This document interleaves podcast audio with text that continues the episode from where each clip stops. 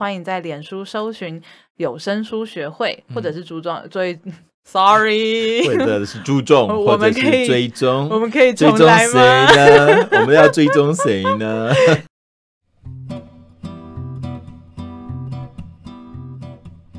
欢迎收听抹黑课，让我们抹去你的视觉，也抹去你对视障者的偏见。我们是以科技服务视障者的有声书学会。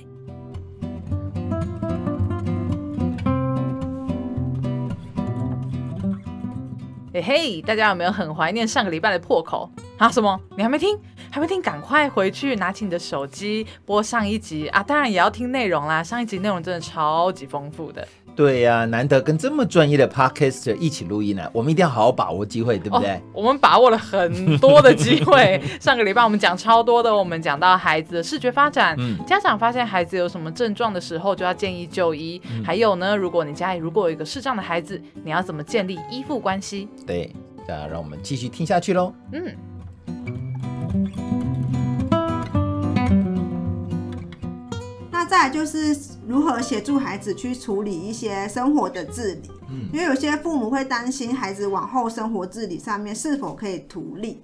然后我在听抹黑客第二季 第二集的分享中就有提到，被 Q 到了，吓了一跳。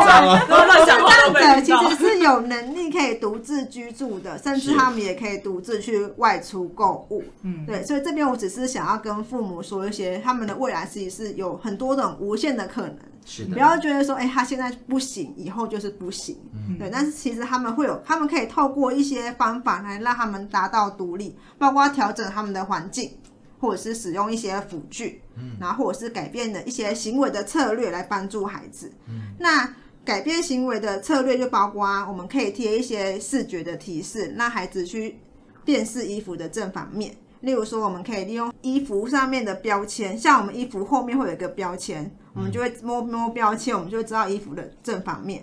或者是你们可以在衣服上面缝一些缝线，让他们知道衣服的颜色。那在环境的调整上面呢，可以在把常他们常用的东西或者是衣服放在固定的位置。那辅具的话呢，就很多啦，包括放大镜、白手杖、扩视机，还有。抹黑客的有声书以及他们的电脑，对，你有没有发觉他们好专业？他们这么专业到一直在 cue 我们，我们非常的感激。因为我是害害我发觉，嗯，其实其实视障者的生活独立还有职业的可能。一开始我在听还没听你们节目之前，嗯、我也是很难去想象，就连我受过那么多的训练，我也很难想象说，哎、欸，对啊，视障的孩童他们在未来中真的有办法独立吗？那他们的职业真的有办法去？有不同的选择嘛？是的。是的。然后我在听你们的节目之后，还发现他们是真的有很多的可能。嗯，对。而且尤其是这个世代有那么多的资源可以用，所以其实孩子的可能是很多的。的呃，我我除了这个之外，我也很想要跟大家讲，我就像我跟木炭，我们经常办一些活动。我们在办活动，我们都会真真的常常发现，就跟木炭刚刚前面讲，其实这个孩子已经很大了。他已经不能再称为孩子，对。可是你都会发觉，他的妈妈 一定都会跟着他。我们会觉得啦，就是像我们在带个案的时候，第一次我们会带他从捷运站走过来，但是之后我们就会期待他可以自己过来。嗯，就是不管是用什么方法，但其实呃，全盲的孩子有的时候。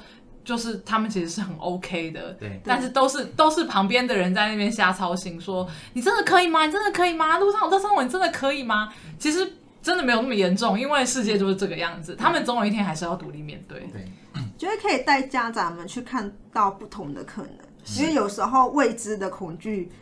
才是是他们最害怕的东西，对，应该让他们看看其他人的无限可能，因为他们已经照顾这孩子一辈子了。对啊，对，所以有时候我们都会说，我们就是一个编剧，嗯，就是会帮他们编很多不同的可能。对，当你的编的剧情越丰富越夸张，这个孩子其实是有更无限的可能性的。这也是我参与一些早疗的单位的服务的时候啊，我就有发觉，呃，他们除了服务孩子。其实还有另外一个很重要服务的对象是他们的父母，呃，除了当然教他们怎么样回家之后继续的去这个协助孩子慢慢的去做复健之外，其实我觉得其中另外一个很重要，也跟我们对视障者的服务一样的重要，就是父母亲要先学习放下。是，对，因为你父母亲不放下，其实孩子不管他多大，他要自立太难对，所以就是我们现在在做早疗这一块的时候啊，现在很流行的就是以家庭为中心的一个服务模式，是就是我们会把家长这个角色变得再放大一些，让爸妈懂得更多。我们说是一个家庭的赋能，家庭的充权，让他们在了解更多的情况下，他们可以看到这个孩子的可能性，或是他们不要再依赖早疗，不要每天都在跑医疗院所。其实我们我们会用，我们会去问他的日常生活，比如说他一天的作息是怎么样。然后我们就帮他规划说，哎，其实他在早上起床的时候，自己下床爬到餐桌上吃早餐，就是一个他大动作的练习。对，我们会把每一个他应该要有的练习融入在他的家庭生活中。嗯，那其实这样的效果是比我们每天在医疗院所可能做半小时、做一小时的效果是更好的。没错，没错，真的是如此。嗯嗯，父母亲是很关键的角色。没错，我们也曾经在医院里面做过一个亲子共读，然后我们把它弄在一个赖群组里面，然后家长们回去共读之后拍影片来给我们看。如果我们没有办这个活动，我们可能不知道这个爸爸就是读那些文字，读一句叫儿子念一句，读一句儿子再念一句。对，当我们就是想要把这个。家庭的功能在提升的时候，我们去看他们家庭的生活是什么样子的。哦，我们发现其实有很多可以改变的地方。对，对，那其实爸爸可以做得更好，而且爸爸一有进步，他整个成就感就上来了。对，对，然后他就会为他儿子做更多。是，那我们在外面看到他在。早疗的等待的时候，他不再是划手机给孩子看呐、啊，看你，他就开始在教他一些东西了。对啊，对啊，哦、所以其实家长可以做的是很多的，只是他们可能还不知道或还没发现。嗯，对啊，没错没错，好赞好赞，还好有有像你们这样子的。对啊，否则一些家长都唔知。其实很多家长是不知道，但家长的角色真的很关键。没错，因为陪着孩子时间最长的是他们啊。对啊，而且我觉得有一个优点就是你。陪着孩子去做一些活动之后，你才会发现啊，原来他会，对，对他认清他的能力了，没错，对，他就不会。平常在我旁边都装的，对，原来他可以自己回去好好讨论一下，对，就比较不会有那种带着老婴儿啊，整天带着这样子的感觉，是是，没错没错，确实是这样子，对。那刚才有说，因为其实现在有很多外部的资源都可以去连接，可以去寻求。嗯、是。那想要问木炭跟阿贝。啊，阿贝，然后被 Q 到了。阿贝都要多喝水。对。我都没有揭穿你，揭穿我。技巧好，好，嗯。还哎，是是，请问什么问题？对对对对。这些孩子要如何去寻求资源呢？哦，其实应该这么说，当然零到六岁一定是有早疗单位嘛。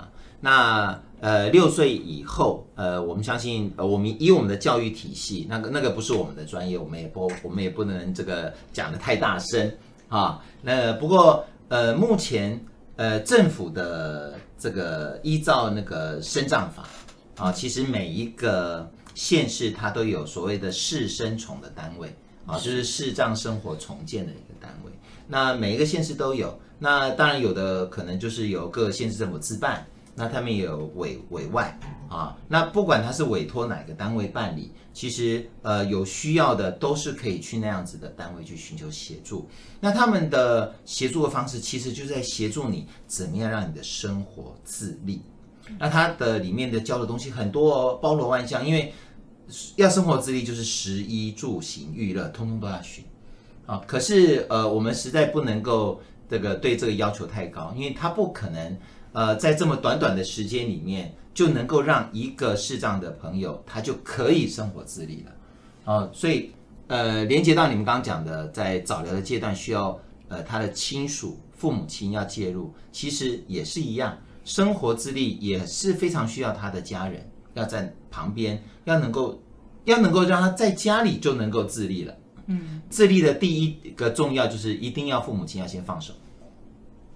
之前我们有访问过那个出去啊，然后家长都不让他出门，对，然后最后老师沟通到最后说，你在后面偷看，就是你无论如何你都要，因为其实孩子也很想出去，孩子也很想试试看，但是通常碰到的状况都是旁边的人太紧张，对，那。这对孩子来说，这是刚刚我们提到提到刚刚讲的这样，真的太可惜了。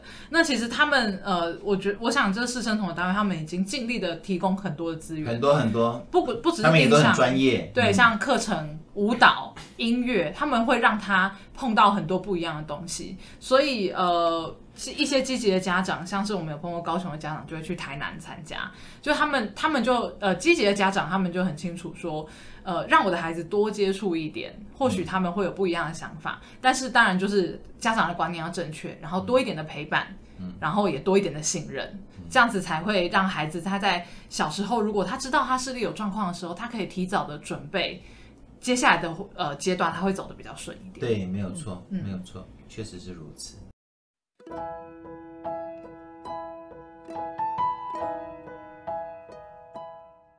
其实就很像佩影一直很想强调的关于职能边缘化这件事，职、哦、能治疗师都很在乎，对不对？是对。那可以跟我们聊聊什么叫职能边缘化？嗯嗯，作为边缘人，我不知道。视障的朋友或者是视障朋友的家属。他们常常都会因为是视障的孩童或者是成人没办法做出一些符合社会期待的独立性生活，他会认为说，你眼睛看不到啊，你就没有办法去外出啊，嗯、你就是用白手杖走路怎么安全啊？危险，小心啊，小心。啊，看不到就是要被照顾啊，嗯、等等的，所以他们就会认为说，他们就是要被照顾，没办法胜任某些工作，是。认为说你就看不到，你怎么打电脑？你就看不到你怎么去画画，嗯、对，嗯、所以就会让他们没办法去自由的参与他们的想做的事情。嗯，那这些社会的期待就包括我们一般人对于视障者的职业的误解，嗯、例如说我们看到视障者就觉得啊，以后叫他按摩，对，对他以后就只能从事按摩，那他以后外出就是要有人陪啊，对。就是他去自己搭公车危险啊，要有人陪啊，认为他们看不到走在路上是很危险的。嗯，那因为他们没有办法用我们。觉得正常人用的方式去生活，或者是明眼人用的方式去生活，而使他们的各种活动受到了一些限制。对，好有同感哦，超有同感，因为 这其实也就是我们一直在努力去做，也在倡议的一件事情。是，其实他们只是做事情的用的感官跟我们不一样而已。嗯，对。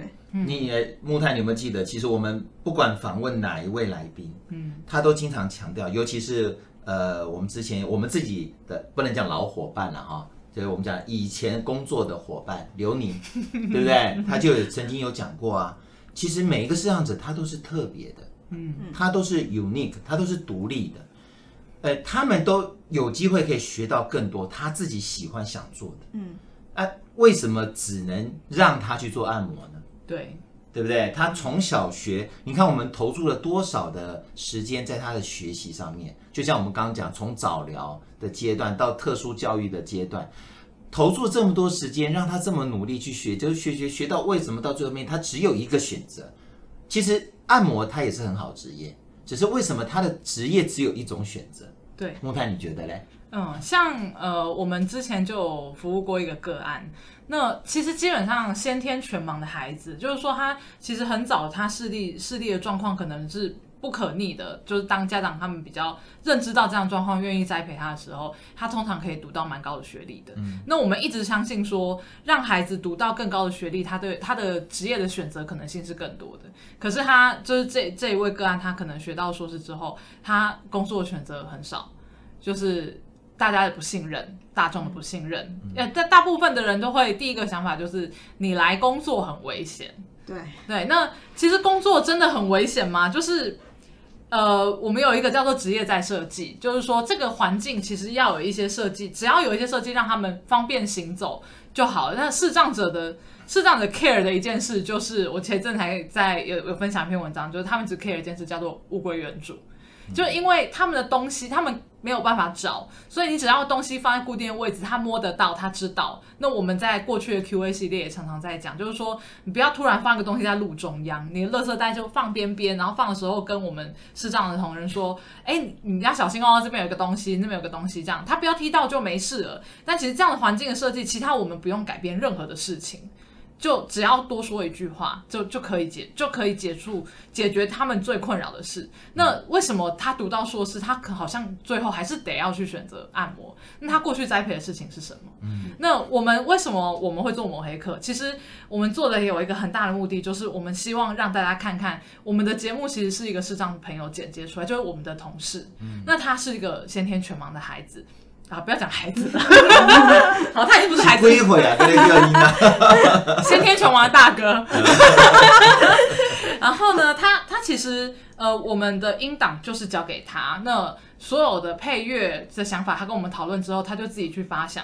那他做了很多的创意，这些东西都是我们都是 surprise 的，因为我们都很期待，所以我们都会不不听，我们都让他做，做完之后我们就上传之后再自己听，剪出来品质超好的啊。对啊，他他其实很有 sense，对，他就平常会自己去听呃，就就 YouTube 啊，然后他知道 podcast 也会去听，然后他会有一些很不一样的构想。他常常就会说，哎，我想要放飞自我。他做出来的东西，如果我们不说，谁知道是是。这样子做。其实我们今天到有声书学会，我们看到的工作环境就跟一般的办公室没有什么两样啊。没错，对啊，没错，这就是这就是我们一直很想证明的事情，就是说他们真的不能做吗？还是我们不给他做？但其实呃，很多人认为的麻烦，对，说真的都只是举手之劳。嗯、我们并没有因为这样而牺牲了什么，反而其实这样子做换来是更整齐的环境。其实我刚刚讲的职能边缘化，你会发现造成。为什么会让他们边缘化，并不是他们的疾病本身，或者是他们的身体状况的本身，而是我们社会对他们的期待，呃，让他们边缘化了。没错，我我有时候也发觉哦，呃，当然我我们想，因为我们这个是个很专业的节目，因为我们今天面对两位非常专业的人士，所以我我们要讲一下，不是专业的话，您对着麦克风，不要对着我。哦，好，它不叫职业在设计。它叫植物在设计，我要被纠正了，对不起，是我打错了。啊，那呃，像我，我们学会就是一个一直努力的去证明这件事情。呃，我们有这个视障的朋友来做社工，我们有视障的朋友来做我们这种后置的工程师。工程师，我们的环境也就像两位啊，我们治疗师来看的，我们就跟一般环境没有什么两样。我们跟这一些视障朋友一起共事的经验告诉我们，你只要把他的职务做一些设计，他们一样可以发挥他自己本身的专业啊！啊，你你我们既然培养了他们这么多的专业，不不管他对什么东西有兴趣，为什么不能让他们好好的去发挥呢？嗯，好，为什么一定要让他边缘化呢？好，我们继续努力。刚刚讲到职业或是职业的多元的可能性，其实我们再拉回到孩子小的时候，我们要怎么样去让他们了解这种很非常丰富的职业呢？其实可以从人际关系、社交能力的建立开始聊起。孩子在比较小的时候啊，大概三岁以后的孩子就会想要跟同才一起互动、一起玩。那这个时候呢，孩子在透过玩的过程，他也在学习互动，还有社交技巧。那如果孩子的视力状况并不那么好的时候，我们可能在孩子拓展交友圈的时候，就要扮演那个引导的角色。嗯，我们可能要用口述的方式，让孩子去了解他现在处在的社交场合是什么样的状态。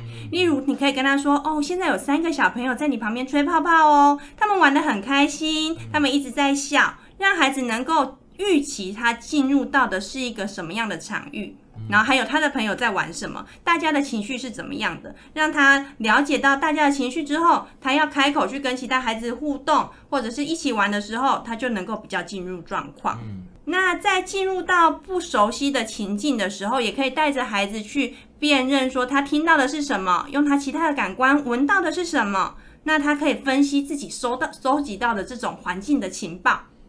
然后去辨认说，哦，这个空间里面有几个小朋友在玩，或是正在讲话的人，他在说什么主题呢？嗯，那他就透过这样子的分析，可以让自己更能能进入到群体。那孩子可能不是一开始就有这样的能力，所以家长可以陪着他一起去收集这些环境的情报。嗯，对。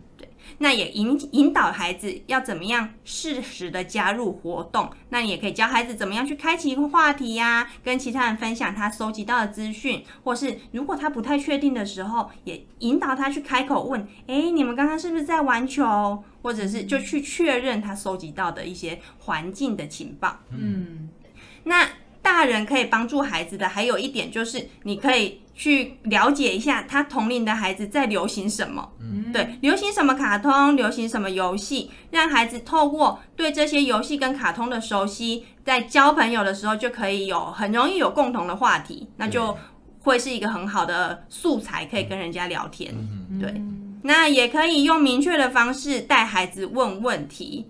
比如说，你可以跟他说：“诶，现在有两个小男生在玩车子哦，他们的年纪看起来跟你差不多，就是大概五岁的小孩。你等一下就可以问他们说：‘诶，你们几岁啊？你们有玩车子吗？’我也很喜欢玩车子。因为对于一个社交不是那么擅长的孩子，他可能需要你去引导他怎么样去问问题，有什么样共同的话题可能会引起其他孩子的兴趣。”那你也可以私底下跟他讨论一些，诶，你有一些那种压眼睛啊，或是摇晃身体的动作，其他人看了会觉得，嗯，你在做什么呢？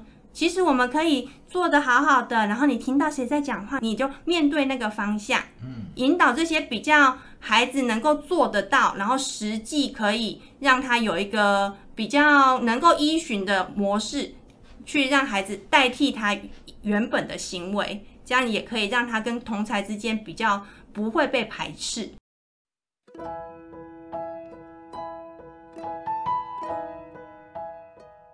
那我先讲一下为什么这个帮助孩子建立人际关系跟社交这么重要。因为我之前听到我们语言老师说，像是一些听障的儿童或者是一些视障的儿童，他们在未来进入。成人之后，他们对于跟其他的人建立关系是有困难的。对，他们会只，因为他们不知道怎么跟不同的人互动，所以他们会变得说，他们的社交圈就会变得很小。他们就只会跟跟他们一样的听障儿童一起互动，或是跟他们一样的视障儿童一起互动。那我觉得这就有点比较是有点可惜的。这一点哦，我我也很想，刚好有个例子可以跟我们这次下去看啊。我就发觉很普遍的，就是我们这些视障的学生，他们确实都不太会讲话，都不太讲话。你就经常碰到，经常听到老师在旁边，哎，你要跟你要跟那个谁谁讲啊，哦，或者是妈妈，哎，妈妈也会讲，哎，对，你要讲啊，你要讲啊，你你知道这样子做对不对？哦啊，你老师讲，你有没有懂？哦，就你就会发觉，不管家长或甚至特教老师，都有时候会经常这样的跟孩子讲话。呃，我印象很深刻的就是，我们到花东去的时候，我们到一个偏乡的学校去看一个孩子。呃，刚好我们那个学会最扛把子的这个适当讲师道明老师，因为他也曾经上过我们节目，对，他上了三集。他就在这样子的一个环境里面哦，他就很亲切的啊，慢慢的在跟这个孩子互动，慢慢的在跟他讲话。啊，然后甚至开始慢慢的有一些引导，让他的，我就感觉上那个孩子的脸本来是很紧绷，因为毕竟我们对他来讲是陌生人，呃，我都发觉这一些的孩子社交的能力薄弱，就像我刚前面讲，也也刚好呼应到你你你前面讲到这些东西，可能真的是这些孩子在早期的时候没有没有机会接触到这样子的早疗服务，所以说造成他们到了呃求学阶段的时候，其实是更。更隔阂，我觉得跟同才之间很隔阂，跟老师也很隔，甚至他跟学习都很隔。我觉得好可惜，好可惜哦，啊。所以真的很希望这些孩子都能够在早期的时候有机会接触到这样，早一点有心理准备。对呀、啊，嗯，对啊，像刚刚其实讲的都是日常生活里面很小很小的小例子，嗯、但是对于这样孩子，当他没有引导的时候，他真的就很难进入到这个亲子里面去。没有错。包含现在我跟我们同事可能带他们到外地，就是参加一个活动什么的，其实我也会。花蛮多时间在跟他们聊这些东西，一方面是他们看看不到的时候会很无聊，他们就觉得他们只是到另外一个地方，但是对他来说都一样，所以我就是也是让他们开心，我就会开玩笑说，哎、那边有一个什么什么啊，他穿的很辣。那那这个时候，我的同事不知道为什么笑得很开心的。那我就觉得这是一种呃，我会告诉他们说，哦，这边的环境怎么样？哦，我跟你讲，他是放一个很嗨的音乐。那他们比较能够参与我们快乐的事情。其实快乐的事情分享是真的是很是会让大家都会彼此都有一些互动，而且这是一个很好的回忆。所以呃，如果说孩子他可以小小时候就有这样的心理准备，他可以比较自己去融入的时候，其实他会很快的跟跟人家共享。愉快的回忆。对，嗯，还有就是培养兴趣或者是一些运动习惯。那你可以去引导孩子啊，去想一想他最近有兴趣的是什么，他想要学的是什么，或者是他好奇呀，他对什么事比较好奇，就可以带领他去对他有兴趣的领域去探索更多。孩子喜欢唱唱歌、听故事，还是有的孩子喜欢组装啊、积木的堆叠啊、拆解啊。看孩子的兴趣是什么，可以再更深一层的去培养相关的兴趣。那或者是根根据孩子的特质，例如有些孩子他可能比较内向，那他其实这样子就更需要去接触一些群体，让他有机会去跟其他人互动。或者是觉得孩子就是肌肉比较没有力气，耐力比较差，那你可能就要帮他培养一些运动习惯。那其实培养兴趣或者是运动，也许在未来就业的考量的时候。也会是一个他另外的选择，嗯、那其实这也是一个超前部署啊，从小时候，对啊，从小时候就开始培养，嗯、对。好赞哦！那我在看一些国外的资料的时候，其实他们很强调让孩子了解各种职业的可能性，嗯、对，例如从爸爸妈妈的职业开始聊起，那。爸爸妈妈在做什么工作？那这个工作的细节是什么？比如说，我上班要穿制服吗？跟孩子去说一说，我上班的时候大概是什么流程呢？我需要做什么工作？那我有没有主管呢？还是我有跟其他同事有什么样的互动？让孩子。虽然看不到，但是他可以听你说，去了解各种工作场域的情境。那爸爸妈妈聊完，聊一聊家族成员，聊一聊社区里面有什么商店呐、啊，有什么宠物店呐、啊，加油站，每一种的行业，在日常生活中带着孩子去认识，也可以跟孩子玩一些职业角色的扮演，因为孩子都喜欢扮家家酒。嗯、那这个时候跟孩子带入一些职业的概念，那他可以进入到各行各业的情境里面。其实学龄前的孩子喜欢这个游戏，那在这个游戏里面，让他去了解职业是什么样的状况，然后有各种不一样的可能性。那如果你的工作场所允许的话，或是公司家庭日，也可以实际带着孩子去走一遭，进入到那个情境去。那其实为了就是在他将来就业的时候，他不再是那么局限，他知道有各种可能性，他不会很直观的就想我以后只能从事某几种行业。嗯。对我觉得这也是提到很多，就是提醒很多家长不要马上就预设，呃，反正他未来你你知道这干嘛，反正你未来也做不了。对。那其实我们这次出去其实有聊到一个很无聊的事情，就是哪天我朋友就说哪天会不会有视障计程车司机？但是那个时候阿北就说有可能啊，以后自动驾驶搞不好就真的有啦。对啊，对，其实过去呃现在可以用电脑做这些事情，或许过去。都没有人想象过，但是现在有视障工程师，有视障音乐剪接，对对啊，其实你永远都不知道未来会发生什么事。我在看国外的资料的时候，他们在建立这些情境啊，或者是带孩子去熟悉的时候，他们用了一个字是 exposing，那我就觉得诶蛮有趣的，因为它就是一个把它融入在日常生活中，孩子就是沉浸在那样的环境里面，每天接收到的就是这么多元的知识啊，或者是。话题的时候，他就可以建立一个比较多元的观点。对，我总之就是要让孩子充满了无限的可能。对，哎，那所以我，我我真的觉得这个除了是对我们这些孩子之外，呃，我们还是要像两位讲的一样，我们要真的要好好的去鼓励我们这些家长。嗯嗯嗯，要自己的想象也不要有太多限制。对，如果因为你的孩子是视障。你也的你的想象也开始哦，跟着社会的一些规范讲说哦，他好像只能做什么，嗯、那这些孩子的可能性就完全被你压缩了，对，多可惜呢，对，对不对？那刚才 d a m i 就有提到说，有些孩子会有一些眨眼或者是拍手的情形，那我来帮他们解释一下。就是有时候你会看到一些视障的孩子，他们可能会出现一些重复性的行为，例如说拍手或者是摇晃身体。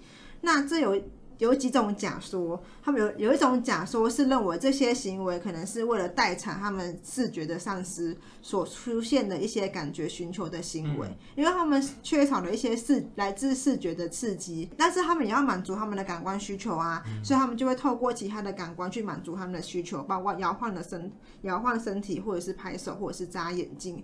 那另外一种说法是因为他们看不到，所以他们就会限制了。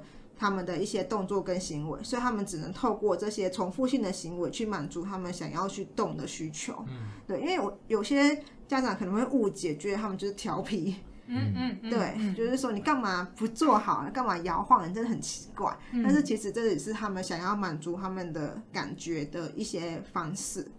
对，那很多人都会觉得说，哎，视障的孩子是不是就是其他感觉会特别厉害？但是其实视障的孩子也会有一些些感觉敏感的问题。嗯，那有些孩子因为看不到物品或者是人，所以他们会对触觉会比较敏感的，甚至是你他常常会被你们突如其来的拍打吓到。所以你们就是在跟孩子讲话的时候，或者是你在叫他们的时候，就尽量避免轻拍，因为他们看不到的情况下，突然有一个。触觉的刺激，他们真的会被吓到。是，所以我们会建议说，哎、欸，你在教孩子之前，你可以先口头知会他，哎、欸，说，例如说，哎、欸，某某某，如果就是我们要带你去某个某一个地方，然后你再牵他的手，我不要突然去牵他。那那然后你们在就是我们在跟他们互动的时候，比起轻拍，一个比较坚定的拍，对于他们来说是比较好的。嗯嗯，对，就是例如说你要拍他肩膀，就是就是用力的按压他的肩膀，他会比较、嗯、觉得比较舒服一点点。嗯。如果你发现你的孩子他真的有一些感觉敏感的问题的话，我们也可以透过一些活动来提升他们对于触觉的调节，包括减敏感或者是提升他们的敏感度。例如说，让他们去探索，去玩不同材质的玩具，让他们去玩沙、玩米、玩粘土、玩颜料等等。对于他们的一些触觉的感官都有一些刺激，嗯、那也可以透过一些震动或者是本体觉的输入来降低他们对于触觉的敏感。嗯、例如说，我们在拥抱孩子的时候，我们可以抱紧一点。嗯、然后有些孩子会有一些口腔敏感的话，我们就可以用电动牙刷。哦，我在夜配吗？欢迎，欢迎电动牙刷置入，赶快，可以先找那个治疗师的便利对，进来进来，可以啊。那我们也蛮鼓励大家可以让孩子们去探索不同的感觉，包括听觉、前庭觉跟本体觉，可以带他们去听听看日常生活中的一些声音，包括车子开过去的声音，或者是一些电器的声音。然后让他们去滑草，让他们去玩溜滑梯，或者是提供一些本体的挑战。那这些感觉刺激呢，都可以帮助他们建立他们的一些双侧的协调，还有身体的图像跟自我调节，还有了解空间关系，尤其是平衡，因为我们知道平衡是视觉、本体觉跟前庭觉。调节而成的，嗯，所以当孩子视觉被剥夺的时候，嗯、他们其实在平衡的部分通常都会遇到一些困难，嗯，所以我们可以透过提升其他两种感觉来改善他们的平衡能力，嗯。嗯，好赞哦，专业，对，还是那句话，专业，我们到底平常是？怎样？你平常到底怎样？我觉得其他感觉。除了视觉以外的其他感觉的建立，也是他们容易忽略的啊，因为他们可能就觉得啊，视觉不好，那我就是加强加强视力。哦，对。对对，这这确确确实是我们经常看到。目前我们到各个学校去看到的，呃，老师他们怎么样去教导这些低视能的孩子，就是用这种模式，就是用他目前的视力善用。啊，所以他们就会用扩视机给他们啦、放大镜啊，然后把那个教本有没有？哦，好大好大，我总觉得，嗯，这个好像不是。呃，其实为什么我们会一直很一直要告诉家长说，我们可以选择用别的方式，是因为我们知道目前至少我们手边申请的孩子，他们视力都在退化。那他们视力都在退化的状况下，他们还一直依赖视力，其实我们会很紧张，因为他们很多的东西是可以靠电脑去取代的。他们的我们老师常会在第一线，就是跟这些老师讲，或跟家长讲，视力留下来，呃，移动安全的时候用。嗯，他他他要顾他的生命安全，他他的视力要来做这件事，学习这件事情，他如果可以用听的，就用听的；他可以先用电脑，就是用电脑。因为未来就是一个你回避不了一定要用电脑的时代。那当他还有视力的时候，先学着怎么样用。非视觉的方式操作电脑，那这个视力留下来可以去做别的事情，它可以有更多的挑战。而我我们像我们现在呃办公室的同事，就是我们的社工，他就是两边切换运用的很好。因为呃他的他的视力状况，因为他是青光眼，所以当今天什么案子比较多、记录比较多的时候，其实他很容易疲倦。那他的疲倦就是马上就回到他，因为他是青光眼，所以马上就是眼压就会过高，然后他就会头痛。所以他有一阵子他工作特别忙的时候就。过一阵子就回诊了，因为他就是就是说你太就是眼力用太多，但其实他其实已经很努力的降低了他的所有的东西都是依赖电脑，但他还是会有这个问题，更何况是这些孩子，他如果说真的只用扩视机，他只用放大镜，那后面其实他会更容易，他更有会有退化的疑虑，嗯，是。我们刚刚讲了很多关于孩子在成长过程中，他需要探索，他需要各种不同的刺激。但是相对应的就是父母的不安，父母很想要保护这个孩子啊，因为他的视力不好啊，我要带着他，我怕他跌倒，我怕他撞到。那父母的不安跟孩子探索的需求，我们要怎么样达到一个平衡呢？对，其实面对有特殊发展状况的孩子。父母普遍会有两种表现，一种是过度保护，一种是过度严苛。嗯，对，有一些孩当孩子有一些状况时，父母的不安是可以被理解的，因为他们会不知道孩子的状况未来会恶化，或者是会进步到什么程度。那这些不安也会影响到父母在面对孩子的时候，他们是不是能够放手让他们去探索跟发展。对，那就是跟我们之前提的一些边缘化的概念很像，他会认为说，哎，孩子以后的可能性就是这个样子，或者是他们没有办法去做到符合我们期待的方式去成长、去生活，而认为他们很多东西是没办法的达到的，就去限制了孩子各种的可能性。那第二种父母是会很担心孩子在未来没有办法独立，所以他们去是去去找资源，但是他们就是会。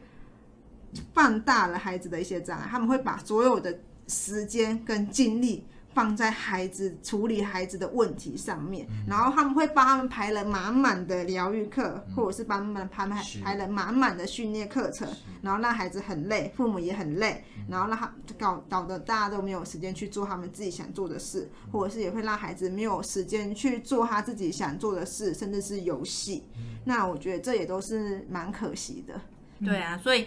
发展孩子的年龄该做的事其实是很重要的。其实呼应到我们前面讲的，把这些训练啊，或者是学习回归到家庭，那父母也不要拒绝资源的进入，因为其实这些资源的进入都是让这个家庭更好。其实以家庭为中心有一个很主要的目标，就是家庭共好。我们想要让资源进去，我们想要让父母了解孩子的能力。当你知道孩子他的能力在哪里的时候，你就不会有过度的期待。那你也知道他现在该练习的是什么，然后你可以陪着他去练习，然后把家庭相处的时光再拉长一些，而不是整天都在跑医疗院所。嗯，因为其实我们复健，我们训练的目的是让孩子能够去融入生活，对所以重点还是要让孩子能够好好的去过他的生活。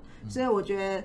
的要在复健还有生活中间去取得平衡，对，复健很重要，但是孩子的生活也很重要。他这个年龄层也有他这个年龄层应该要达成的任务，他这个年龄层就是要去跟同学一起玩游戏，或者是去培养他的兴趣，这也都是很重要的。嗯，对，所以家长蛮需要就是在这当中取得一个平衡点，或者是去好好想一想，我们的家到底要的是什么。嗯，从从两位这样子讲。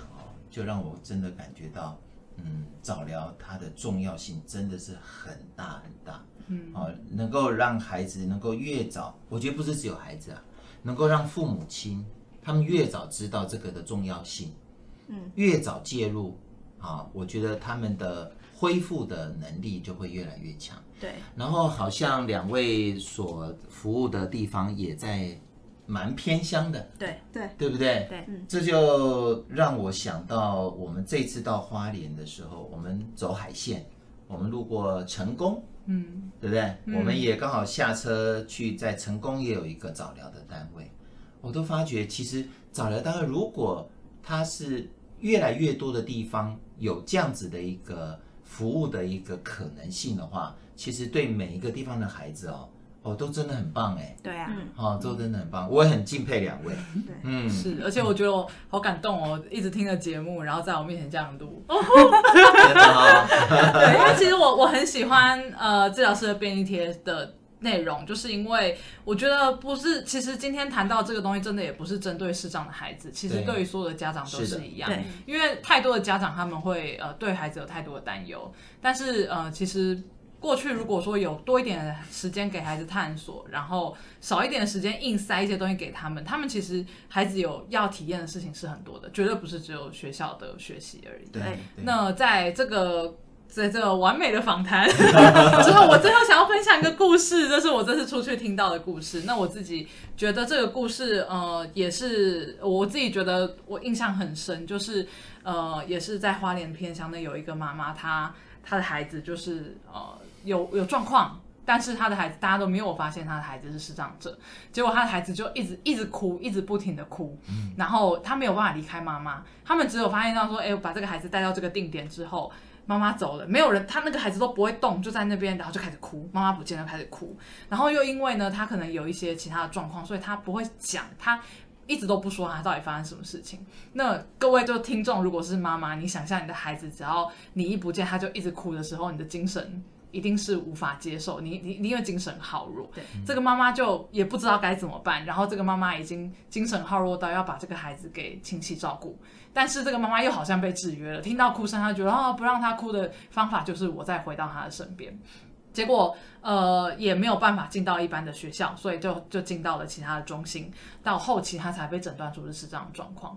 那呃这个时候早疗他早疗单位就进来，那早疗单位进来就是当然是要安排一些。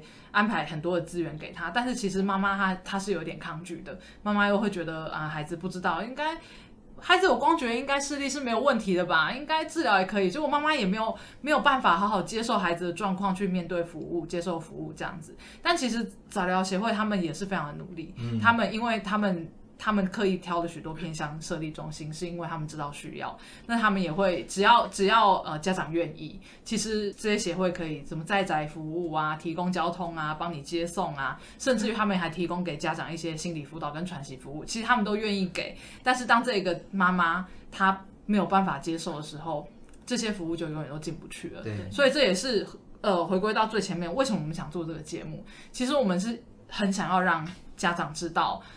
真的，呃，您您的单位，您在所在地一定有一个可以帮助您的单位，没有错。那只是您愿不愿意。其实，呃，过去我们我们某黑客在做 QA 的时候，我们的社工有讲一句话，就是事实上它是一个状态，我们赶快面对它之后，我们一定找得到其他的方式去取代。对，你的生活只要你早点接受，你的生活就会早点开始，嗯、而不要逃避它，因为。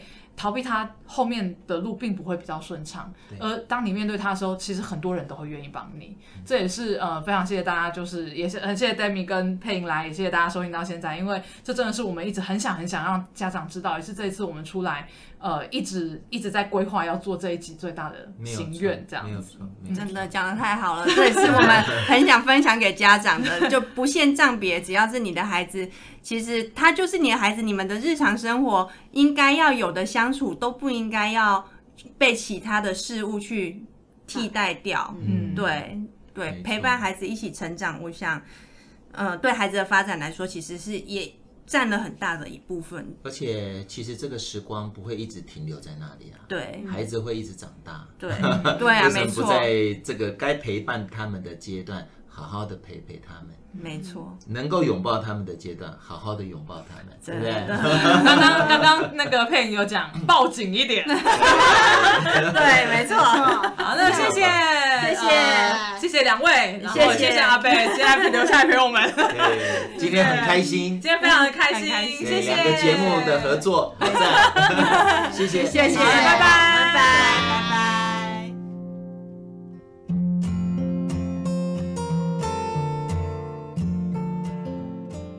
哎，今天可以来突袭访问一下阿贝吗？嗯，哎，让我访问吗？好哦，好可怕哦。好啦，听了 Demi 跟佩莹讲了这么多啊，不知道身为父亲的 Vincent 有什么心得呢？啊，超有心得，好不好？真的是超有心得。嗯、一个是真的很感恩，嗯、因为我觉得我们家两个啊、呃、都很平安的长大。嗯嗯，一个是很感慨，天下父母心，家里有早疗一体的孩子哦，我真的觉得家长才是那个关键角色。家长能够越早面对，越早孩子就有机会可以在平安的长大。嗯嗯，完全赞同。那我觉得我特别喜欢他们两个提到那个 exposing 啊，我的英文好烂，好赞的英文哦，exposing 一直要写进去。但是我觉得这个观念很棒，就是呃，其实限制孩子发展的真的。不是孩子的障碍，嗯，而是父母亲自我设限。对，其实如果说可以让孩子多接触不同的事情啊，生命会找到自己的出路哦。对，这个好像侏罗纪公园哈。其实我真的觉得现在的家长啊，非常流行让小孩子去参加像 Baby Boss 这种课程。嗯，有时候我们也常常看到一些便利商店，他会举办那种小小店员的活动，嗯，那超可爱的。哎，其实我觉得就好像我们节目之前就有聊到啊，嗯，其实对视障者真的不需要用特别的方式来去对待。那就算是有视力状况的孩子啊，也可以像两位治疗师所说的，不要只关注到他们的障碍，嗯、而是要让他们有更多元的接触哦。对，所以呢，我想要跟这边的听众，虽然我觉得他们听众比我们还多啦，嗯、但还是要跟大家推荐一下《治疗师的便利贴》这个节目。我觉得呢，我们要跳脱对视障孩子的想象跟限制，嗯、呃，其实可以把他们当做一般的孩子看待。嗯、那比起陪孩子呢，一直进医院，嗯、一直治疗。嗯倒不如花更多的时间陪孩子，学着怎么样过更好的生活。我觉得这真的很重要，很重要。嗯嗯。